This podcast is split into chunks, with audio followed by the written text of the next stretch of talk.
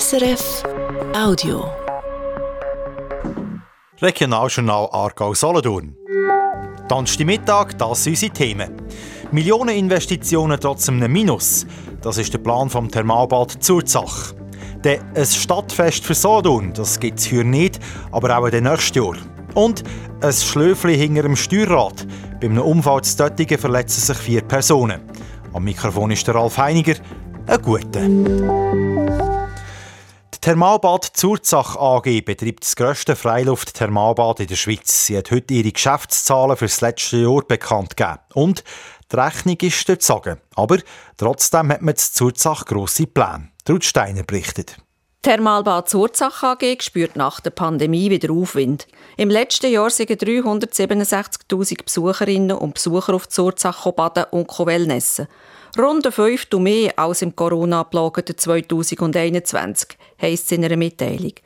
Zwar schreibt der Betrieb 3 Millionen Gewinn, unter dem Strich resultiert in der konsolidierten Rechnung aber ein Verlust von 1,2 Millionen Franken. Der Verlust hat unter anderem mit dem Verkauf von der Mehrheitsbeteiligung beim Airport Fitness und Wellness Center Zürich zu tun, bestätigt Dominik Keller, Geschäftsführer von der Thermalbad Surzach AG. Das ist richtig, ja. Wir haben nicht mehr die Investition, die wir damals finanziert haben, können zurückholen.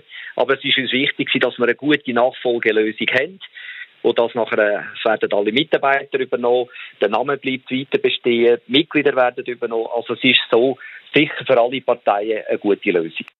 Wir müssen beim Engagement zu Zürich rund 1,6 Millionen Franken abschreiben.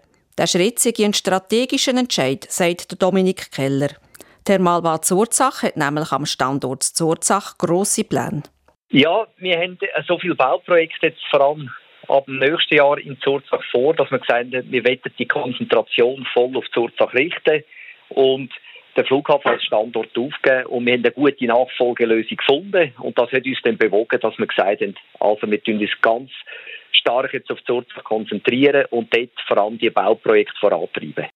Wir wollen sich auf das Kerngeschäft konzentrieren und Zurzach in den nächsten Jahren rund 15 Millionen Franken investieren.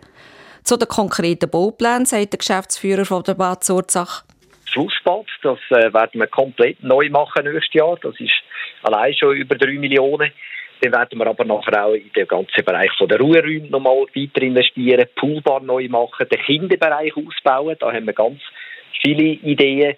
Und auch im Spa-Bereich, äh, vom Fitnessbereich, dort die Saunalandschaften neu gestalten.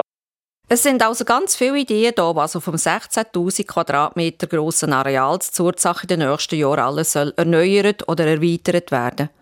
Und bei diesen Investitionsplänen scheint Thermalbad Zurzach den Verlust mit dem Zürcher Geschäft gut zu verkraften.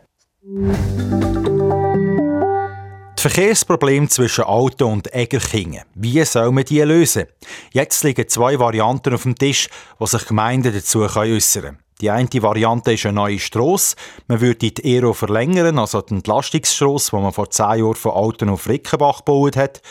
Das hat folgenden Vorteil, sagt der Solothurner Kantonsingenieur Peter Heiniger. Der Vorteil wäre, dass man insbesondere auch das Ortszentrum von Hegendorf partiell kann vom Verkehr entlasten. Wobei, da muss ich gerade eine Klammer auftun. Ein grosser Teil des Verkehrs in diesem Raum ist hausgemacht. Und von dem her wird es nur mit zusätzlichen Massnahmen möglich sein, überhaupt den Verkehr auf eine Umfahrungsstrasse umzulenken. Zum Beispiel mit Tempo 30 auf der jetzigen Strasse. Eine Verlängerung von der Aero hat noch andere Nachteile. Sie braucht Land und wäre teuer. Die andere Variante wäre, dass man die bestehende Strasse durchs Industrie- und Gewerbegebiet ausbauen und zur neuen Halbdachs macht. Was ist besser? Die Gemeinde zwischen Alten und Egerkingen kann jetzt ihre Meinung abgeben bis Ende April. Das neue Solothurner Stadtfest kommt frühestens 2024. Dieses Jahr ist es noch nicht möglich, ein Stadtfest zu organisieren. Das hat die Stadt- und Gewerbevereinigung heute am Morgen mitteilt. Es brauche noch Zeit, um die organisatorischen und finanziellen Fragen zu klären, heisst in der Medienmitteilung. Das Stadtfest ist quasi als Nachfolgeveranstaltung vom traditionellen, traditionellen Märetfest geplant, wo immer im Sommer stattgefunden hat. Seit letztem Jahr ist klar, dass es das Märetfest in Zukunft so nicht mehr gibt. Frontalkollision zu Döttingen. Gestern oben, kurz vor der 7. ist der Fahrer einem Opel-Transporter auf der Arentalstrasse auf die Gegenfahrbahn gekommen und ist dort in ein korrekt fahrendes Auto hineingetatscht. In beiden Fahrzeugen waren sieben Personen. Vier davon haben sich beim Zusammenprall leicht verletzt, schreibt die Kantonspolizei Aargau. Zum Unfall sind mehrere Ambulanzen ausgerückt. Es besteht der Verdacht, dass der Fahrer vom Transporter hinter im Steuerrad eingeschlafen sei, heisst in der Medienmitteilung. Die Arentalstrasse war fast für zwei Stunden gesperrt. So viele Nachrichten für einen Moment von uns. Mehr News aus der Kanton Aargau und Solothurn gibt es heute zu oben wieder. Dann geht es bei uns unter anderem ums Echo vom Maiengrün. So heisst die Dorfzeitung von Häckligen im Kanton Aargau. Eine der kleinsten Zeitungen der Schweiz. Marco Sachser gehört der Druckerei im Dorf. Seit vier Jahren ist er jetzt auch der Verleger vom Echo vom Maiengrün. Wir sind ein sehr kleines Team. Was Layout betrifft, ist das meine Aufgabe. Dann haben wir auch Mitarbeiter in der Druckerei und meine Mutter, die eigentlich Geschäftsgründerin ist, ist noch für das Administrative zuständig. Meine Frau ist auch zuständig noch für Korrekturlesen von der Zeitung und auch sonst ein im administrativen Bereich. Auch wenn die Zeitung nur vier Seiten hat, brauche ich jede Woche viel Zeit, die vier Seiten zu produzieren, sagt Marco Sachser.